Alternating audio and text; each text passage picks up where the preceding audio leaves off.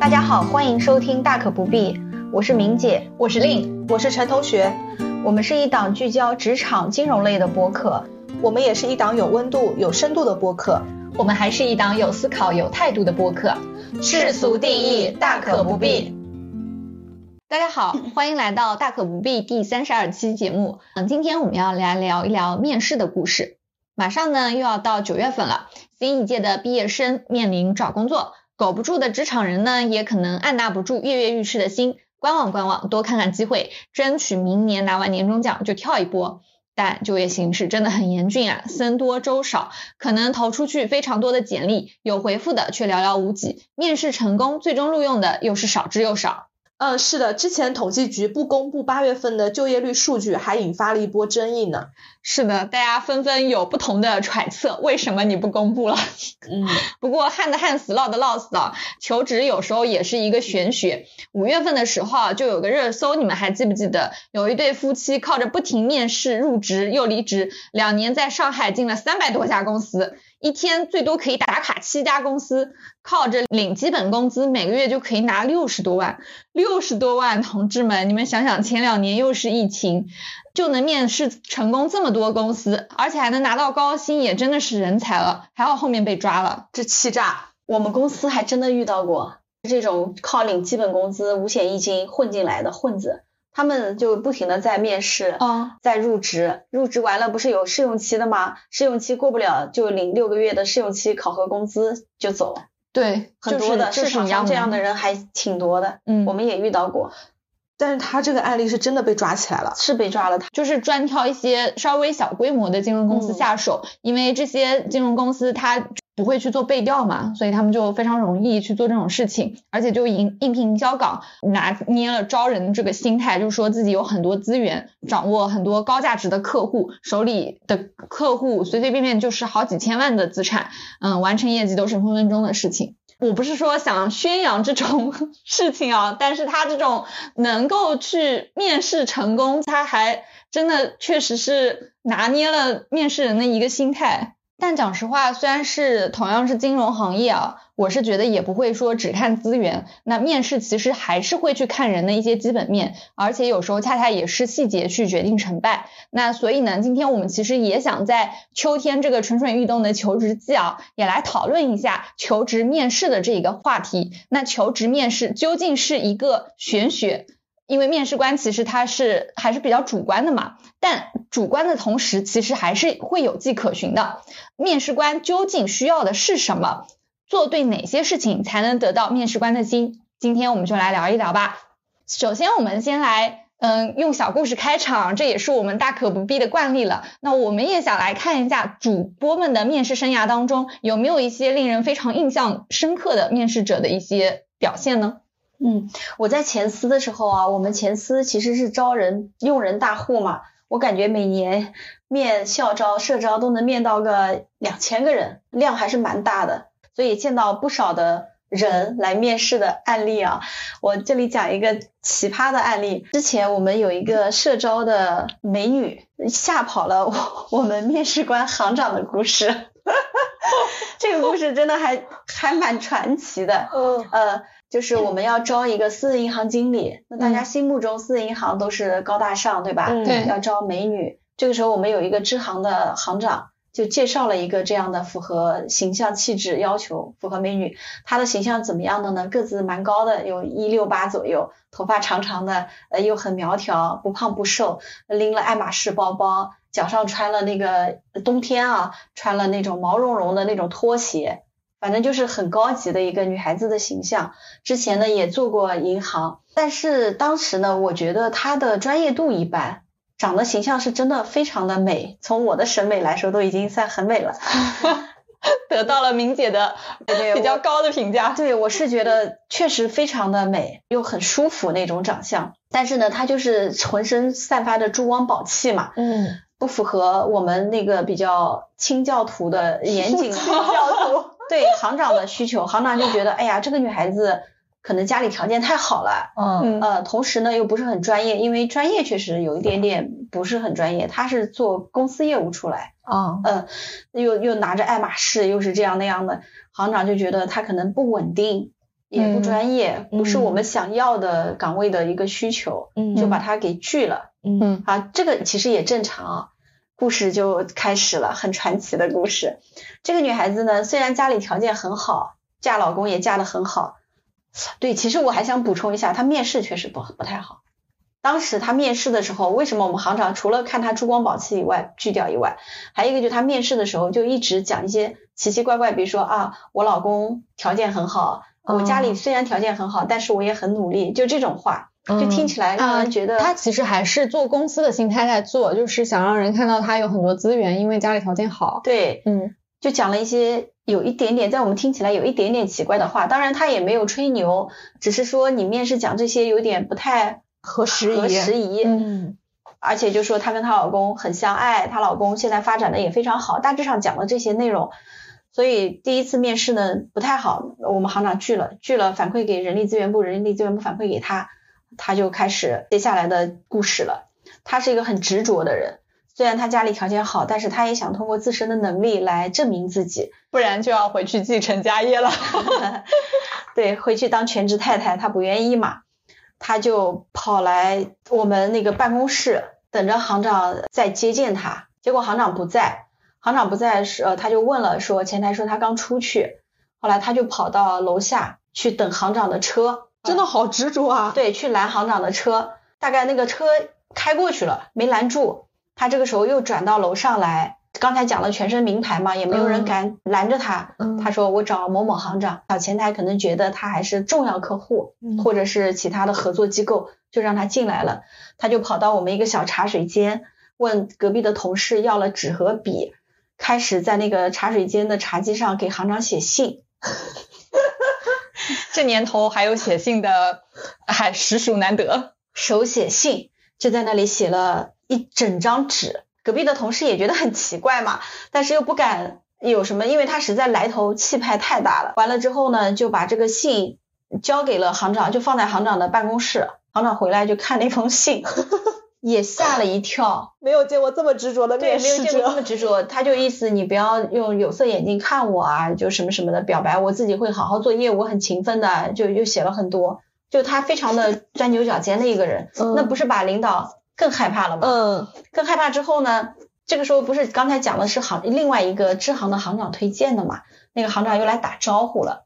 打招呼之后呢，然后又给一次面试机会，但前面已经发生了这么多事情，我们行长也已经有点心有余悸了。第二次又给他否掉了，又否掉之后呢，他更加不甘心，他就一定要跑来跟我们理论，当面理论。后来我们行长吓得都不敢回办公室，最后我把他邀请到我的办公室里来了。我跟他交流，因为这样就显得好像一个美女找一个嗯帅哥行长，人家也不知道你来理论什么呀，是的，对，就非常的有歧义。嗯那我是女的嘛，我就把她邀请到我的办公室跟她聊。前面聊她不认同嘛，她觉得她面试表现没有问题。最后呢，还好我找了一个理由，我说我们四银行可能都想要一本的，因为你是三本的，所以不是说你不优秀，只是说这个学历可能达不了我们准入门槛。这个事情给他了一个台阶，他就彻底放下这个一定要入职的这个执念了，心魔。他说哦，那我是学历不达到，那你们早说嘛。后来才走的。所以这个是我面试遇到一个比较极品的故事。这有点吓人的，真的是个鬼故事。我第一次见到有面试人把面试官吓到退的，是的，对，但是后来他入职了别的银行做对公业务，嗯应该说他确实还是比较有资源，也是比较努力的。嗯据说做的还可以，可能是有点看走眼了，呃 但他确实表现的有一点点偏执。嗯在我看来有一点偏执，而且本身面试就是可上可下，不是说你好就一定要用你的，要人岗适配嘛。对如果你不不符合这个岗位的面试官的要求，那不入也也正常，你再优秀我也可以不要你的，对吧？嗯，他就可能从小就比较一直被夸赞赞美长大的，就不能够接受这样的挫折，是不是很奇葩？太吓人了，这个面试者。那除了这种奇葩的案例，有没有稍微正面一点的例子？我倒还真是记得一个我自己感觉比较正面的啊姑娘们，你们也都见过，人瘦瘦小小的，嗯长得也其貌不扬，对吧？尤其现在打扮起来还好，那想当初她刚研究生毕业的时候，其实相貌是很普通的，表达也不是特别的那种行云流水嘛，所以面试当时我没给她过，出面就没过，校招没过呢。我是他让我感动的一点是什么？他面完之后，他在一直在等着我，等着我之后，我下楼，他遇到我，他就来找我。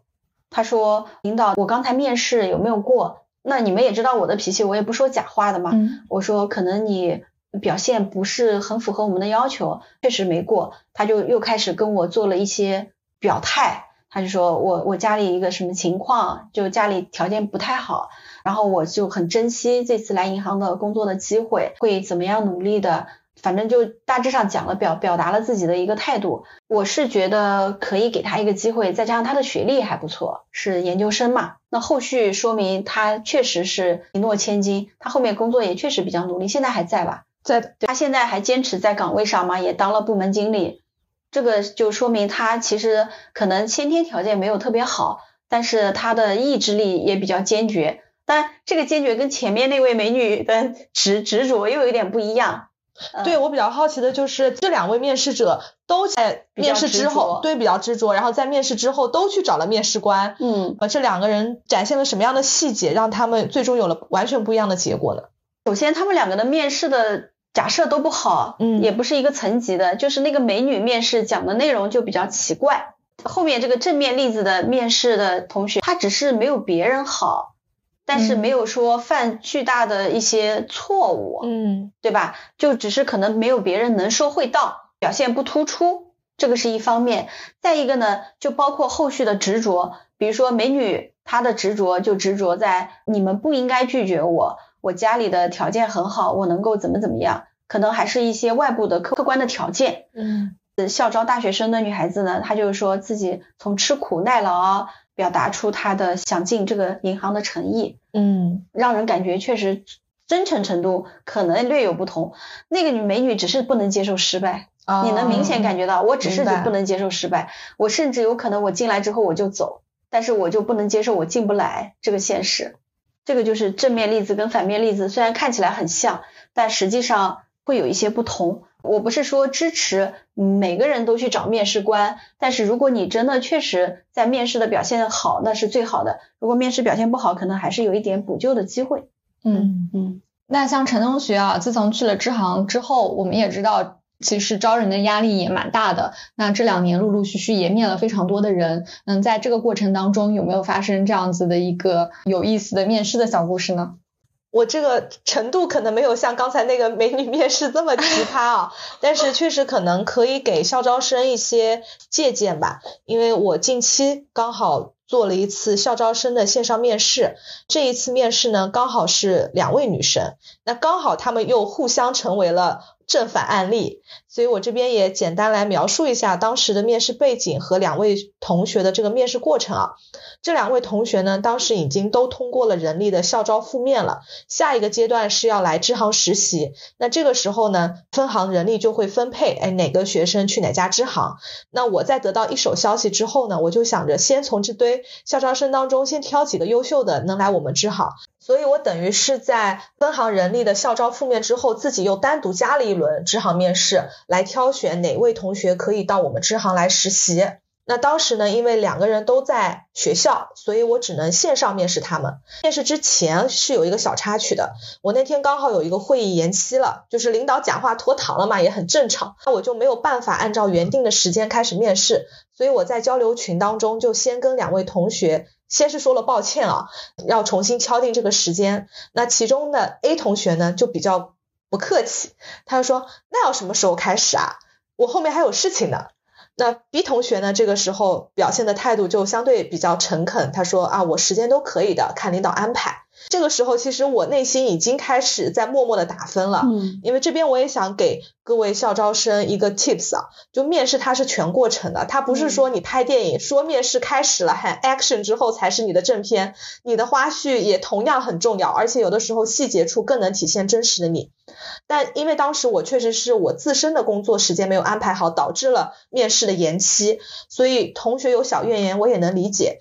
但是到了正式的面试阶段呢，这位 A 同学的展现确实不如 B 同学。首先，这个面试已经延期了嘛，那正常你有更多的时间可以来准备这一场面试。但是在我跟他正式开始面试的时候呢，他连设备调试都没有做好。因为我们是线上的，嗯他这个手机是横屏还是竖屏，就调试了半天。正式开始调试完了之后，让他做自我介绍，嗯他还觉得有点茫然，就觉得哎，怎么还要重新自我介绍？就这种感觉。所以我能明显感受出来，他对这一次的面试是没有很认真的进行准备的。所以我当时内心也是开始给他默默的进行了解分，因为也觉得他不重视这一次的面试机会嘛。那到面试结束之后呢，我照常都会问一下这位面试者，哎，有没有其他的对岗位啊，对我们单位有什么问题想要了解的，可以在这一次面试当中做交流。他呢也确实不太客气，就直接问说，哎，之前人力说面试都结束了，为什么今年还要面试啊？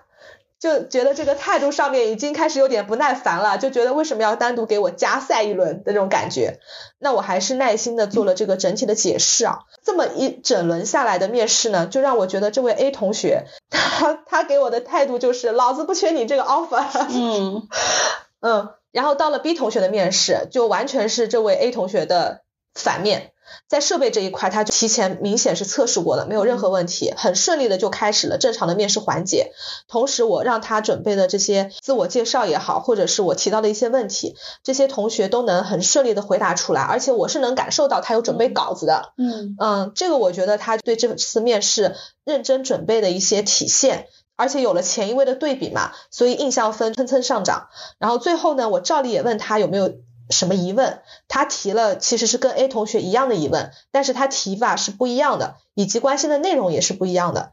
A 同学呢，他是觉得为什么要临时给我增加面试环节，给我增加麻烦；B 同学呢，则是关心，哎，这一轮面试是不是因为行里对他前期的面试结果要产生什么变化？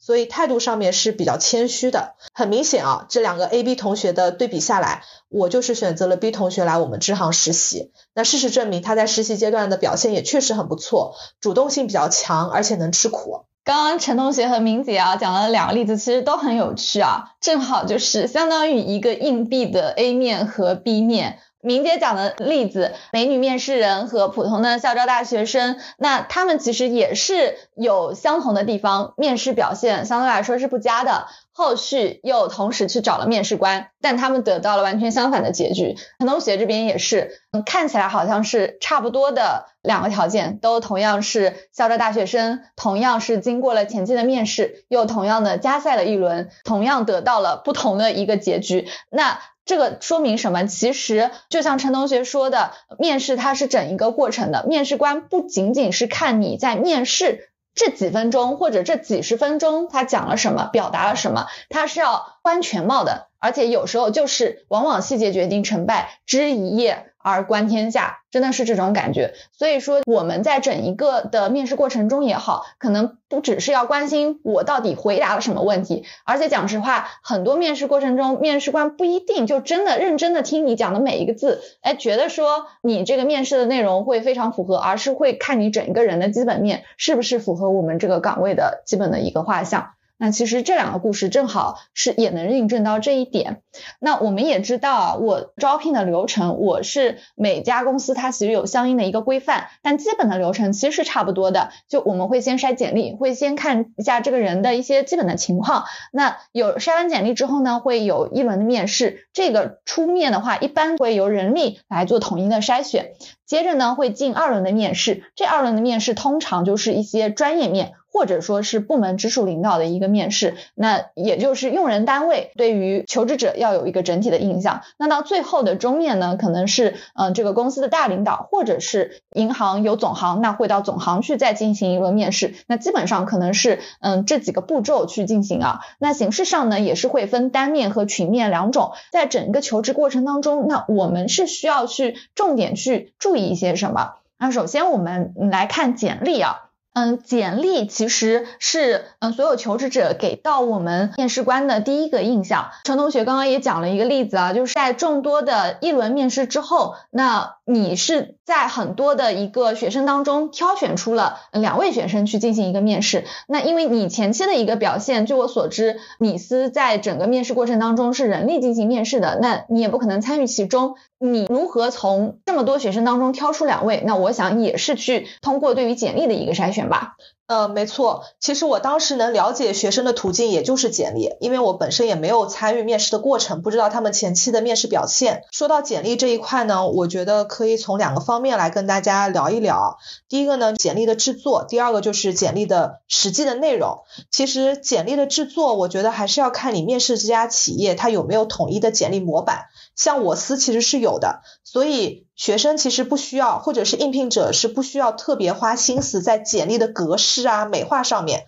如果说这个公司它没有统一的模板，那简历的简洁，我认为是放在第一位的。除非你面试的是那种设计啊、艺术类的企业，大部分的企业它是不会看你简历的美工做的有多少好，画面做的有多少漂亮。我之前就收到过一份简历，就做的是很漂亮，我看到它是。模板或许还花钱买了，但是它的文字特别小，我根本就看不清，我得放好大才能看清。我觉得这就有点本末倒置了。另外的话，我觉得在简历的发送或者是制作上面，还是有一些小的细节要注意的。比如说，我是很反感别人发我 Word 版的简历的，因为这个在格式上面，特别是我们现在主要用手机看简历嘛，它的格式就会产生错乱。我认为这个是减分项，如果你要发，你就发 PDF 版本。再比如说这个文件的命名，一定要命名成某某人简历，而不是一串乱码。有些人我看到就格式转码之后直接就发出来了，就是一堆乱码。再说到我们的简历内容，刚才我也说到了，格式上面不需要花太多的心思，重点还是要体现你自身的一个履历内容。如果是校招生，从我个人角度啊，我重点就是看两块，一个是学历，还有一个是奖项。学历上呢，我第一眼看就是本科学历，再是研究生学历。专业上面，我一般也就看一个文科、理科、工科，具体是否对口其实无关紧要的。特别是像在银行这样的包容性比较高的这个单位啊。另外，我刚才说到的奖项，其实这个就是主要要看学生的一个能力了。就比如说，如果是学术类的奖项，那说明这个学生的学习能力肯定不差，对吧？人也比较聪明。那如果说是其他的奖项，比如说优优秀的学生干部啊之类的，那说明这个学生的综合素质比较高，他有领导力，有团队协作，这些肯定也是没问题的。反而是很多学生可能会花比较多的笔墨写实习经历。我之前就看到过一位学生，他确实也比较努力，可能每一个假期他都有实习的经历，这个实习经历描述的也比较详细。但其实从我个人而言，大家也实习过都知道的，实习还是比较水的，也就一两个月的时间，你能真正学习到的内容，或者是这家实习单位能让你提升的能力，还是比较有限的。我看实习经历最多就是判定这个学生是否有这个上进心，是否愿意牺牲假期去丰富履历，也仅此而已了。那如果是社招的应聘者，那我重点就看他的工作经历，还有过往的业绩。经历我会重点看他的工作年限，这一点我还是重点关注的，因为要看他换工作是否频繁。如果说是三份以上的工作，在我这儿可能呃简历这一关可能大概率就要 pass 掉了，因为我会考虑这个人入职之后的稳定性。那如果是对于营销人员啊，我也会很关注他的过往业绩。当然，这个写是一回事，就好像令刚才在开篇提到的，我可以去造假嘛，对吧？对。所以真实情况还是得去人力去找背调的。那这边说到。最重要的一点，我是认为，不管履历是好是坏，简历的真实性真的就是底线。我以前有遇到过简历造假的，比如有些人他跳槽次数多了，他也知道写出来不好看，然后他就故意规避了几段，隐瞒了几段工作简历，但是呢，最终在背调的过程当中就暴露出了出来这个问题。那这个我觉得就算这个人再优秀，我都不会再要了。你这个是人品问题啊，这个绝对是一票否决的。我看简历啊，一般简历肯定都初筛过的嘛。那我手里基本上可能简历还行了，对吧？我也有一些自己的角度。一个呢，我觉得我比较喜欢简历是用数据表达，少用描述性的语言。对对，就多用名词，少用形容词。嗯，这种可能是我我的感受。第二呢，就是对社招人员，刚才陈同学说了，换工作太频繁肯定是减分项。但是什么是加分项呢？我其实比较喜欢看到一类社招的简历，就是他有每一段工作经验都有一个职级的晋升，这个在我这里就加分项，说明什么？就是他通过面试进到这家单位，又能在这家单位获得了认可，提升了一级，不用提升太多，提升一级，基本上就说明你的水平在。嗯，所以这个从职业规划来说，我自己感觉不是说你评级跳槽，那就说明其实你没有得到认可。嗯，最好是进去。升级再跳槽，嗯，又能升一级，嗯，这样会是简历的加分项。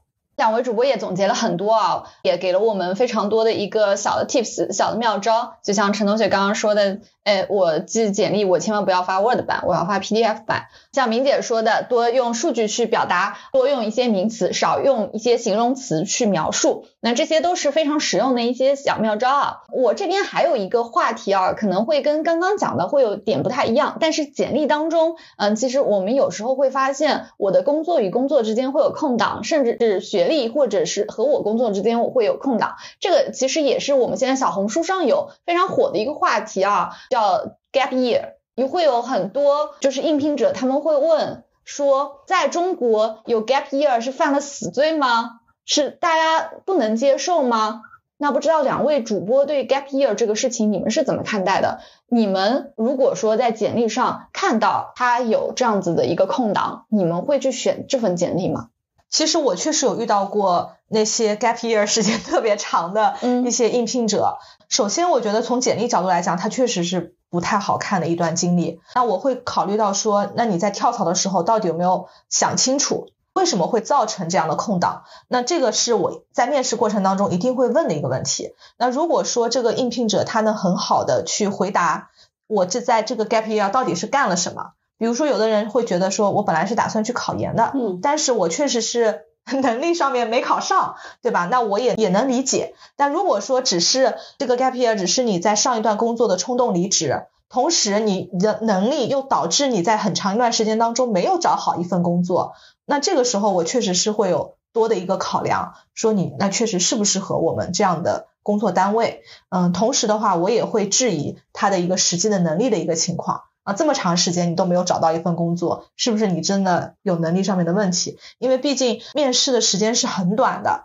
啊，我只能从比较粗略的一些方式上面，我只能说我不踩坑。嗯嗯，呃，我是这么考虑这个事情，因为之前看到 gap year 的简历不多，都人力筛选过了，所以我实际上确实也不太建议大家没事干就 gap 一下。你人力的简历都筛选都过不了，嗯，都不要说到那个面试环节了，嗯，所以 gap 本身就是一个风险比较大的事情，要慎重。如果呢已经 gap 了，或者是迫不得已 gap，其实还是有一些小贴士的，比如说这个简历又能过到人力的这个筛选初筛，那到面试官这里，那该做些什么呢？其实是有可以有一些技巧的。比方说，我比较能够接受的解释啊，不是说你客观上合理，而是说你可以补救的，就是我通过这一年的 gap，我收获了什么，我认识到什么。就是你这一年，无论你是闲散在家里，还是考研没考上，还是出去旅游了一趟，还是可能去创业了，都有可能。那你就会说，我从这一年的 gap 里面，从这一年的失败里面，我获得了什么经验？但是这个经验要跟下一份你想面试的岗位。有相关性，比如说我创业一年开了奶茶店，失败了，对吧？那相当于 gap 了一年嘛。那这个时候我又要进到银行工作，面试官最容易怀疑的就是你心思不稳，对啊，你创过业了，能不能稳定在我银行的一个基层的营销岗位？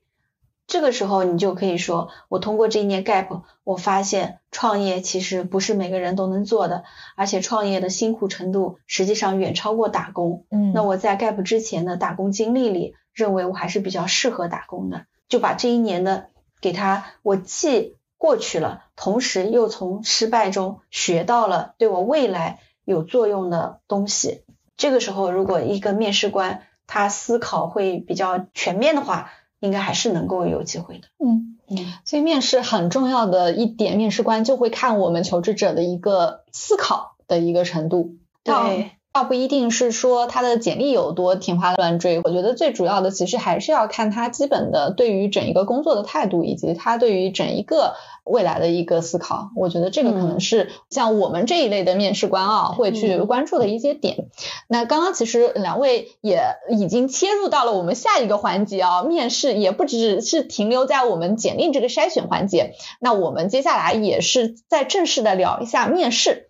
那面试的话，其实我们会分为。嗯，群面和单面嘛，这个一开始也介绍过了。但群面呢，我们可能一般只是针对于校招会更多一点啊。社招，因为我们要去仔细的聊一下应聘者过往的一些经历，我用群面这种方式其实不是太适合。校招群面，我们也知道啊，就一下子进来可能嗯有八个人、十个人，这也是很正常的。群面当中每个人的表现也是不一而足的，有些充当领头羊，一冲出来积极的发表自己的观点；有些人呢可能默默的。就在后面跟随，嗯，也有人在最后去做一些总结，嗯，每个人态度都是不一样的。那在这个过程当中，嗯，我也想问问两位面试官啊，你们觉得在群面中是越积极越好吗？先回答这个问题啊，群面是不是越积极越好？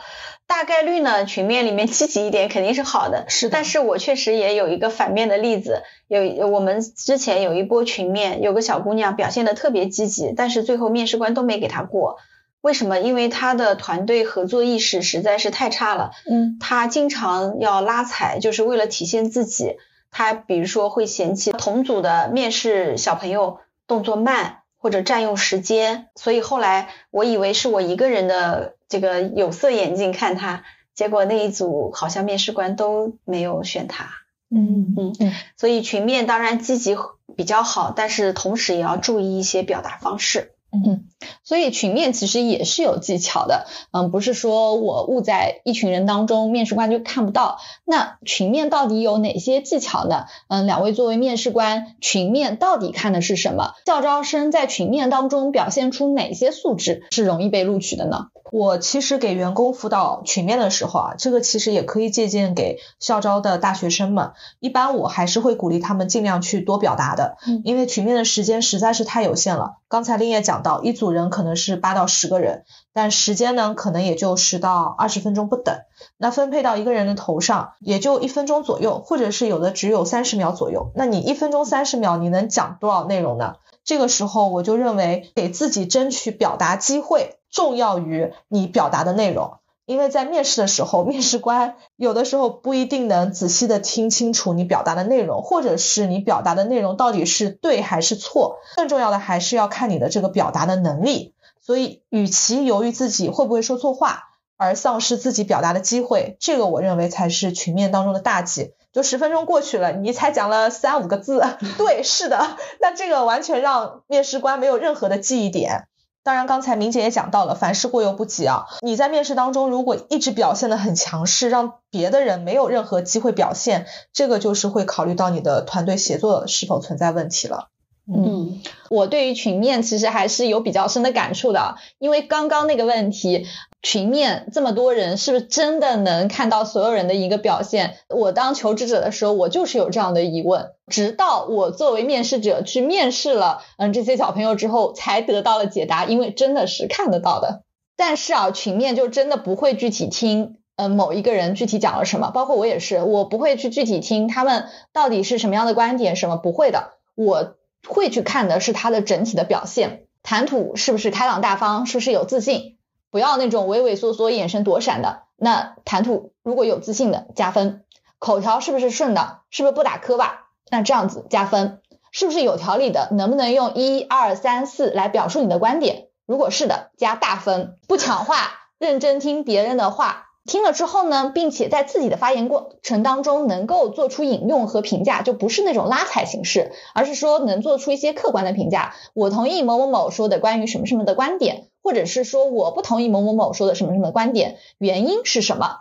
是要是这样子去评论，如果是这样的表现，那就是加大分了。不是说嗯一味的表现积极、抢占注意力就是好的。嗯，我觉得很重要的一点就是要注意时间的把控。如果这场面试一共十个人，然后一共只有十分钟，平均每个人一分钟，最好你就能控制到这一分钟的发言，这个其实是非常完美的。面试官不会因为你只讲了一分钟而对你说有一些嗯不好的一些概念，反而会觉得你时间控制的不错。这样一种分寸、克制而又能表现自己的方式才是最高级的。嗯，这边也给大家有一个小贴士啊，如果说你正好碰到的面试话题你不会讲，那也不要紧，就听别人说好了，你就做好笔记，最后去做总结的发言。因为群面啦，它其实是一个相互比较的过程，只要你在这个过程当中比别人好一点，那其实就是胜利。就在这个过程当中体现自己的闪光点就行了。听两位讲完，我都觉得群面好难啊，因为我没有参加过，而且以我的说话习惯啊，我是抢不过别人的。我你就做总结，那也得轮得到啊。呃，我是习惯别人来点我，我再说，所以我上课发言我都其实都很不主动。蛮难的，我是感觉 看不出啊。这样社牛的明姐也有这样子一面，还要人点。对我，我一定要别人点我说话，我才能滔滔不绝。如果叫我跟别人主动去抢这个发言机会，嗯，我是不愿意。那我觉得这个是可以给学生们一点小的建议的。虽然说我们这个群面叫无领导小组讨论，但是你们在后场的时候其实已经知道分组了。嗯，如果你知道自己确实不喜欢抢话题，或者是担心场面过于混乱的话，可以领导大家就是先在面试前做一个小小的角色分配。如果说你觉得你总结能力强，那你就留到总结跟大家讲好，我觉得也是一种方式。不过现在有些面试官，我觉得做的比较好的一点，他们就是会对 像我这样可能抢不上发言的人，对，给一个机会说，哎，还有哪位同学没有发言？嗯，你有有没有要表达的意见？嗯，是的，就比较好。这样的面试其实我也参加过很多啊，会给就是没有发言的同学一个机会，但他是有一个前提，就一定是在前面同学他发言超时，就一共是十个人。正好九个人讲完，时间已经结束了，还有一个人没有发言的情况下，他才会给这样的机会，而不是说如果前面一个人已经轮了轮了好几轮了，完了之后你还是没有发言，那就是嗯剩下那位同学自己的问题，而不是别人超时的问题。所以在这个过程当中，如果到因为前面同学超时而耽误后面同学的时间，那基本上嗯可能会再给予三十秒的这里面一个补充。那在这个过程中其实是比较好的一个机会去把握住的。嗯，对。这里啊，我想补充一个在群面的过程中比较容易被忽略掉的一环，就是自我介绍。嗯，我自己做面试官的话，在自我介绍的板块，我基本上给分是给到百分之八十。其实对校招生来说，从自我介绍开始，基本上就已经定下胜负了。后面至于群面里的抢话题呀，或者是各种角色，是实际上是小修小补。嗯，那怎么样算一个比较好的自我介绍呢？自我介绍实际上是每个人都有机会讲的嘛，嗯，而且是看你能不能充分准备的一个角度。那么，怎么叫好的一个自我介绍呢？其实大家写的是都差不多的，这个中间比拼的是讲讲，比如说他有些只是介绍我的父母、我的家庭，或者是我的学校、我的专业，包括我自己的兴趣爱好，再包括我取得的一些成绩成就。整体就是这样一一段讲下来，如果能够比较通顺，同时呢又让面试官能听得比较清楚，大体上这一轮面试是能过的。我之前是辅导过几位同学的自我介绍的，我会发现就是学生在写自我介绍的时候容易写流水账，嗯嗯，没有自己总结的亮点或者是能力。我一般习惯就是你可以总结自己几项比较强的能力，再用经历去佐证你这个能力的体现。比如说我学习能力强，嗯，那我就可以说我获得过什么什么奖项，嗯嗯，而不是说我在大几大几 获得过这个奖项。也不知道你想要表达的是什么，还要让面试官来提炼总结。嗯，我一般如果改自我介绍的话，就会做一些提炼总结的内容。嗯，对，自我介绍时间其实是有限嘛，最多就是一分钟，对吧？少则可能三十秒就已经结束了。所以在这个过程当中，像陈同学说的，你不要用列举，你一定要去概括、归纳、总结啊，这个是非常重要的。那其实我们刚刚是讲了整一个群面的故事啊，像群面的话，我们一般是发生在校招学生当中。那除了群面以外，更多更常见的其实是单面。嗯，我们社招的话一般单面为主啊，像社招的话，两位面试官一般会去关注哪些信息呢？我社招最关注的肯定是这个应聘者他的适岗性的问题。如果再看的长远一点，我可能就会去评判一下他的潜力。如果他进入到我们这个单位，他未来的发展空间到底大不大？因为如果说他的能力仅仅只局限于他应聘当下的这个岗位的话，那我也会担心，如果这个岗位时间做的久了，那他又离职了怎么办？在他在这个平台没有得到发展机会的话，会不会这个人员也不够稳定？所以，用人单位为什么想要招社招，还不是希望可以缩短这个培养的时间，直接产生效益嘛？对。如果说把校招比作小羊羔的话，用人单位他是愿意先喂几年草再产奶的。但是像社招，它就成年羊，你一来就得产奶，甚至还得起到改良品质的作用。比如说某优等生银行，它为什么喜欢定向招某些行的员工呢？就是因为希望把这个学习对象。的优秀做法能直接搬运过来，啊，省去自己去培养优化的这个时间。这个让我想到一句古文啊，生南为橘，生北为枳。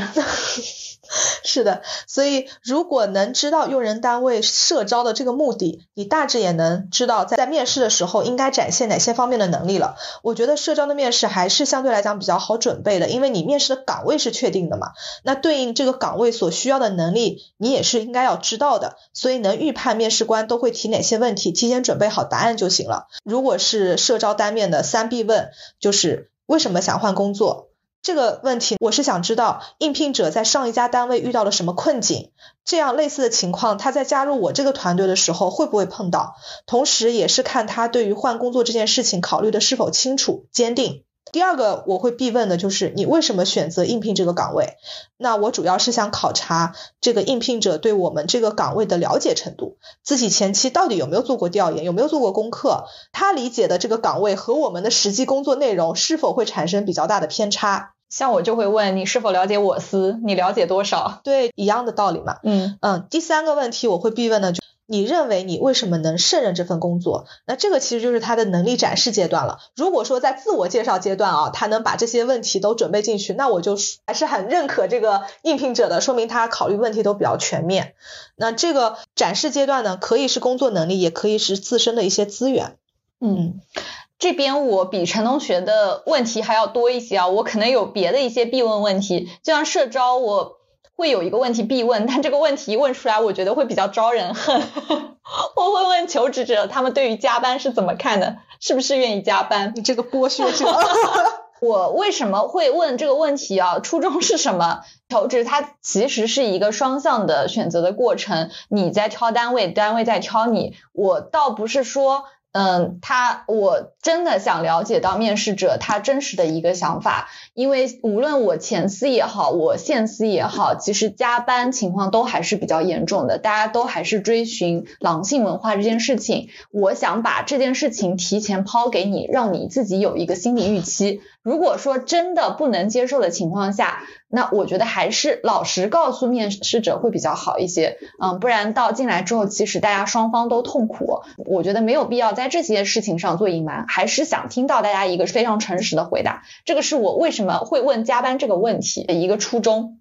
我同意啊，令的说法就是我想补充一下，像有两个问题，大家在面试的时候都会讲，一个是我的压抗压性强，嗯，一个是我愿意接受加班，是的。但是最后离职的时候问他为什么要离职，往往还是这两个问题：第一，压力太大；第二，加班太多。是的，是的。所以就这个问题，我我是个人觉得问不问都一样了。嗯。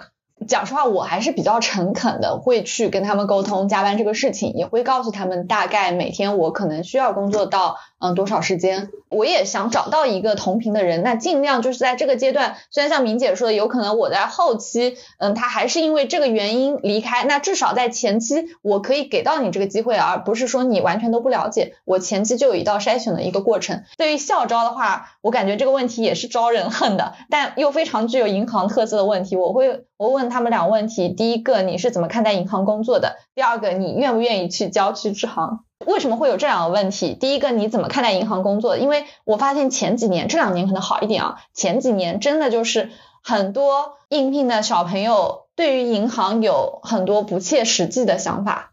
我们应聘的可能是营销岗，但是在他看来，可能会是在银行工作会是一件非常高大上的工作，而且是他们印象中的铁饭碗。那如果遇到这种情况，你是不要这个学生吗？其实，因为学生的整个交流过程的话，他一般是在群面当中，群面我会相互比较。嗯，看他对于银行的一个认识，那同时我也会简短的告诉他，我说，嗯，营销岗其实并没有你想象的那个样子，我会也会告诉他。嗯，这两年小红书已已经把银行 去魅了吧？是的，这两年存在这个问题。对，这两年不存在这个问题了。嗯，还有第二个问题就是你愿不愿意去郊区支行？嗯，有些人会愿意，有些人会不愿意。那我来讲一讲我为什么会问这个问题的原因啊。我要去排除那些我觉得这个面试表现一般，就是属于可要可不要的人。这个时候，如果他愿意去郊区支行，OK，那我愿意要你。但如果说这个人他不愿意去，那我就不想要了。基本上我是出于这样的一个原因才去问了这么一个问题。我选他，我是带附加条件的。所以，如果听众好奇说这个问题的标准答案，我来解释一下啊，就是你可以选择我不愿意，这个没有任何问题。对，是这样子的呀，因为我见过很多就直接说我不愿意，但是也都进来了。是的，因为这个不是说刚性的条件。对，嗯，就这条线就划在面试呃面试官的心里面，他本身对于你其他的表现是有一个评分的，它不是一个必选项，嗯，它是个可选项。嗯，所以大家其实只要诚实的回答就好了，真的，不然你明明不愿意的，你答了愿意，好了，我又觉得你其他面试表现不佳，到时候我会让你必须要去，那这个时候你其实也会比较难受了嘛。嗯，所以这个我觉得没有必要在这方面去做一些隐瞒啊。那么我这边其实也想八卦一下，在面试以外的一些问题，如果一个求职者他在面试过程中表现的不是特别好，但是他在面试以外的场合表现的特别情商高。又特别体贴领导，那这个会是加分项吗？我个人觉得对我来说不会啊。我这里有一个还还蛮有趣的反面的故事。我遇到一个社招的面试者来面试，第一次他就给我们带了蛋糕。哦，嗯，他说，哎，我我今天来的路上买的，给请面试官吃。那可想而知，面试官是不太会吃的，对吧？他遇到的正好又是我们很耿直的拒绝美女求职者的那个领导，那个领导脸就一黑，就觉得你搞这种小动作不太好。我是属于中等啊，中性，但是呢，我比较在意他的面试的表现，他的面试表现在我听起来是达不到我的要求，他面试表现就是很机灵、很华丽，吹了很多形容词。哦，但是讲话让我一听就觉得这个人可能不能落地，所以这次的面试给我留下印象不好。然后他送礼物给我领导留下了不好的印象，也导致了他这个过高的情商弄巧成拙，最后也没有过。这个人后续也很有意思啊，虽然没有进来，不过我跟他又后面又有重逢，也知道他后面的一段履历。事实证明啊，我确实也没有看错，他水平就是不行。而且就是会搞关系的那种，他后来到了令县司啊，做一个支行长，把支行搞得乱七八糟。后来又现在又调来调去，但是他就一路就是靠这种跟搞跟领导搞关系在调换岗位。事实面试还是说明能够反映他的本性的，嗯，一定程度上反映他的本性的。我再补充一下社招单面的一些技巧吧。我自己的感觉，社招单面其实有点像干部竞聘，就是我们要竞聘一个岗位，那我需要具备什么样的素质？包括我的自我介绍，这个是肯定的，大家都有。再一个，我前期的工作业绩，以及接下来我如果是到的这个岗位，我会怎么做？总共就三段论嘛。我自己呢，个人觉得我是一个比较擅长面试的人，每次面试的表现。都让面试官还是比较满意的。我的心得是一方面就是充分准备嘛，这是毫无疑问的。但是面试官不是会有一个跟你有一个临场的互动嘛？这个时候呢，反应快和慢差异性就比较大。我的经验就是有一个三个字叫关键词技巧。因为我们很容易一下子想不出来要讲什么，或者是会忘记掉自己准备的一些东西，因为它不是按照完全按你准备的来的。面试官如果问你的问题，思考一下就说，哎，那我用三个关键词来表达我的意见，这个是我常用的。尤其有时候临时被 Q 发言，或者是面试官临时要问问题，我都会用关键词这种技术来把这一趴给混过去。而且会让面试官印象比较深刻，会觉得你讲的很有条理，尤其有这么短的时间内，其实就是这个关键词这个技巧比较好用。另外呢，我的个人的感觉，面试也不是话越多越好，讲完就可以了，不用说为了表现自己一味的输出，其实越输出犯的错误越多，反倒你自己很笃定的话，你话少一点，把该讲的讲完了，我就沉默也没有关系。但这个确实需要比较强大的内心，而且你讲的少不容易错，再给面试官来问你的机会。后续还有就是，如果你想比较好的表现，可以多问面试官一些问题。嗯嗯，这样子，如果你的问题确实是比较能够问到点子上，也是你真正在思考的，这个也是加分项。当然，这些都是针对社招而言，对校招这个要求没有那么高。嗯，校招只要你表达的清楚就可以了。刚其实我们聊了很多都是加分项，那有没有一些减分项，甚至一减到底一票否决的，有这样的情况吗？我刚才也讲了，我作为面试官的三必问啊，一般会让我一票否决的。在第一个问题，也就是这个应聘者自己都还没有想清楚为什么要换这个工作，到底要不要换工作。我遇到过有一些求职者，他们在换工作的时候是比较犹豫的，这个我也能理解嘛，毕竟跳槽是一件大事。但你至少不能在面试的时候犹豫吧？面试到最后来跟我说，哎，其实我也没想好，我想先来看看机会。我心想，那你来找我干嘛？找个备胎。对，而且这种骑驴找马的心态，我也不是特别认可。那说明你在自己现在本职的老东家的这个岗位上面，其实状态也已经不好了嘛。这种求职者，我可能就会一票否决了。我会说，你回去先想想清楚。我们几位主播啊。也分享了很多从筛选简历到面试整一个全流程，那整体的选人的一个逻辑，在这个过程当中，其实面试也好，筛简历也好，筛筛简历其实相对来说客观一些啊，它是有一些数据、一些客观的东西可以去支撑，但面试真的真的还是一个主观的过程，在这个过程中也有可能我们选到的人和实际的工作它是不相匹配的。这边我也想跟两位主播啊，再来聊聊下一个话题，就是在你们整个选人的过程当中，面试表现与工作表现是不是真的能画上等号？我们也知道啊，面试就是一千个人眼中有一千个哈姆雷特，更何况像面试这样的交流时间，校招生就短短几分钟，社招虽然长点嘛，几十分钟。最多一个小时呢，也撑死了。对于求职者的判断，其实是会有偏差的。有中过奖，这个是正常的；踩过坑也很正常。各位主播觉得，在自己的面试生涯当中，看人还算准吗？我是五五开吧，有准的，有不准的。因为你其实经常选人的话，它一定就是一个概率问题，对吧？我有几个例子啊，一个某位同事的例子，我就是没看准。这位同事后来发展的也很好。他当时面试表现的非常的山寨吧，也也不知所云，他也不知道你问什么，接不住你的问题，你也不知道他在说什么，那怎么让他进呢？是没进，没进。后来他的那个推荐人嘛，他的伯乐就一直 push，就是说你再给他一个机会，他只是不会面试。哦。后来他是觉得他做业务啊，可能冲劲是很足的。后来我又给了他一个机会，又面了一下，但是我在想，为什么他是做的非常好，最后也成为 top sales，也做了行长嘛，整个发展都是非特别特别优秀，那这个肯定就是我没看准的。那我就在想，为什么会有这样的现象呢？就是因为面试其实它是一个也是需要刻意练习的，如果你的表达不是天生就有结构感很强，刚开始面试他一定就是会给面试官的印象没有特别好。但是不代表你不会做，这是第一个不准的例子。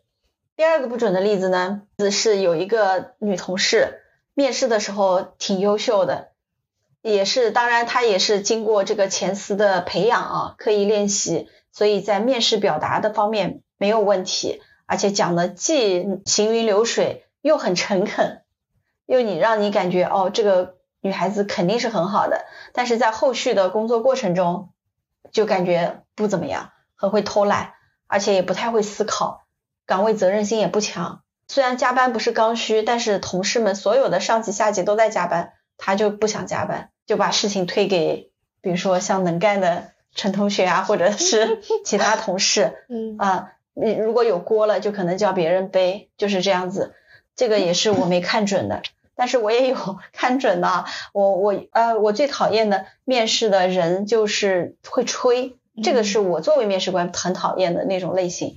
我就遇到过一个会吹的男的，我是特别讨厌他，我是否掉他的。但是呢，我们那个耿直的行长觉得他对会吹这个事情，他倒包容度比我高。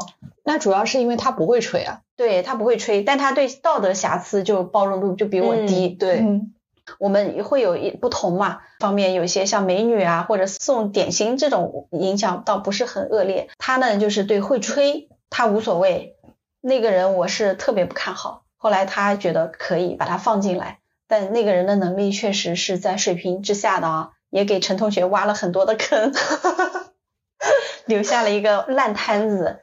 所以这个是我不看好，但是真的不好的例子。当然也有我看好真的好的例子，那就没有歧义嘛，也没有什么可以说的。所以我总结一下，面试跟实际工作表现差异呢，因为面试主要是看一个人表达的结构性能力，但实际工作呢，你就是要很多的要靠谱，要脚踏实地，同时又要会思考，又要能与时俱进，要学习要求更高，所以看不准也是正常的。不可能通过一个小时、半个小时了解一个人。从我做面试官的生涯来讲的话，我看人还是相对比较准啊。可能是因为我面试的岗位比较简单吧，就是我一直面试的都是营销岗，那这个岗位它所需要的特质还是比较明显的，所以相对来讲比较容易看。那当然也有没看准的情况，我这边也有两个没看准的案例啊。第一位小男生，这小伙。面试是很好的，情商其实表现出来也是蛮高的，让我觉得他是一个比较机灵的小伙子。但实际呢，工作表现是一般。他在面试的时候表现的是怎么样呢？就是。这个人一直笑呵呵的，面带笑容，那我就觉得哎，挺招人喜欢的。做营销嘛，就是要面带笑容，对吧？但是工作了一年下来之后，发现这个小伙子表面在笑，内心并不是这么想的。他对很多事情的看法都是比较偏悲观的，而且容易把这些负面情绪带给身边的同事。那这个真的没有办法在面试的当中短时间内看出来。那第二位呢，是我们现在的一个团队的 top sales 啊，他的面试表现其实是比较一般的，哦，但实际工作呢，就确实是非常超预期。面试他为什么会一般呢？就是他的表达非常简短，同时又非常肯定及自信，让我就觉得像是他在吹，所以我当时对他是抱有。比较怀疑的态度，但是鉴于他的工作履历还是比较好的，工作经验比较丰富，那我相信他是可以胜任这个岗位的，所以还是把他招进来了。那招进来之后，我发现他确实在营销上面是有天赋的，这个在他的面试当中完全没有展现出来，所以我觉得这个可能确实是需要做一些刻意的练习才可以。所以他其实没有吹。对，只是真正的表现了自己，就是这么自信，因为就是这么有能力。对，是的，就是他这样的能力，当时可能在面试当中没有这么有说服力去支撑，让你觉得他在吹。回忆了一下，我为什么我会觉得他吹，就是因为他其实用的都是形容词为主，表忠心，然后加军令状的那种感觉，但是他不讲他原先的业绩表现。形容词一般是怎么样？比如我一定会努力的，对，我做的很厉害的。嗯，他会说不用担心，没问题。这甭管了，这种表达，所以他其实是需要训练的。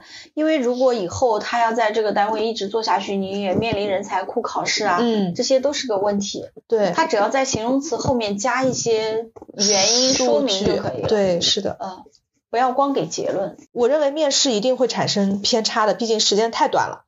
就好像大家都会说这个婚前婚后有差距，你面试五分钟，你可以打造一个比较光鲜正面的人设，但你一工作就是好几年的时间，你能保持一直有这样的这个人设吗？有些领导喜欢在面试阶段给。应聘者画大饼啊，我不是特别喜欢，我喜欢把丑话说前面。比如我司确实工作比较辛苦，业绩压力比较大，那这些我都会在面试的时候讲清楚，因为我不希望我自己辛苦招进来的人再因为对这个岗位的预期落差大而离职，这样也很浪费双方的时间跟精力嘛。我之前团队就有一名老员工离职的时候跟我说，他来之前领导给他的描述和他实际的工作差距太大了，就是这个那位领导是不是我说那个没看好，实际上也不好的那个领导？对，就是很在这里很会吹的，对，就是很会吹的一位对领导。他真的是他的一生百分之八十的话都是吹的。真的就是埋下了巨大的坑。对呀、对，然后他就在我这个阶段他就走了。嗯嗯，所以我想，不管是对面试官而言，还是应聘者而言，真诚才是必杀技。嗯，我不要为了招一个人或者是找一个工作进行过度的粉饰，到头来都是害人害己。嗯，对的，我是觉得，如果从我们管理人员角度来讲，可能不要一面定终身，就马上给他贴标签，多给他们一些表达的机会，这个有可能是需要的。嗯但是我最更想说的是，在这个就业相对比较困难的就业季里，大家还是要切切实实提升自己的面试技巧的，不要靠有面试官的慧眼识珠就能够看到你是一个金子。嗯，所以要多做刻意练习，因为酒香也怕巷子深。那要怎么练习呢？我觉得这个面试的练习其实还是蛮简单的，主要就是逻辑性的训练。比如说像陈同学讲的总分总，我们在表达的时候总分总开始介绍一二三，嗯同时呢在前期一定要把讲稿写下来背下来，嗯一定要书面的。哪怕我们看到一个背诵的面试的人员，也比看到一个游手好闲、毫无准备的面试人员要好。是的，是的，嗯两位主播今天分享了很多啊，嗯，从中我们可以看出，呃，面试技巧这是很重要的，面试经验也很重要，对待面试的态度也很重要。除此以外呢，就像陈同学说的，真诚永远是必杀技。大家也不要因为急于去得到一份工作，明明做不到的事情也硬着头皮回答去吹，嗯，削足适履。只会让双方后期其实都很痛苦，嗯，毕竟面试单位招一个人，其实他要花费时间，那你去适应一份新的工作，如果适应不了，也是沉没成本，这个其实对于双方来说都是比较难受的一个过程。那面试呢，都是一个探索适配性的过程，面试官找到适配岗位的人，求职者找到适配自己的岗位，适配的点越多，其实就是越容易成功。所以。即使是这份工作面试不成功，也不一定是个人的能力问题，有可能只是不适合，仅此而已。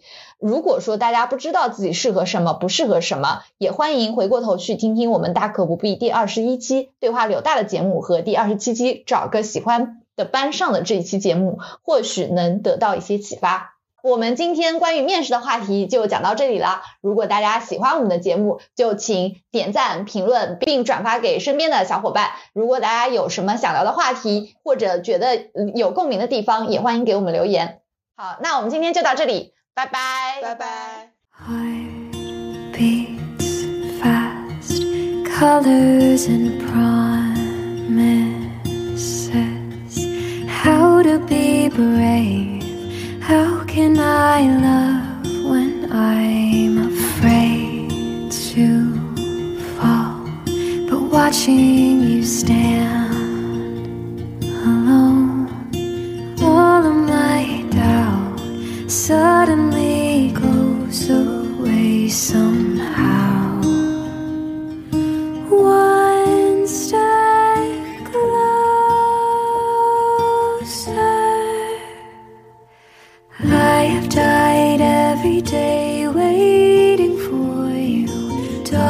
don't be afraid. I have loved you for a thousand years. I'll love you for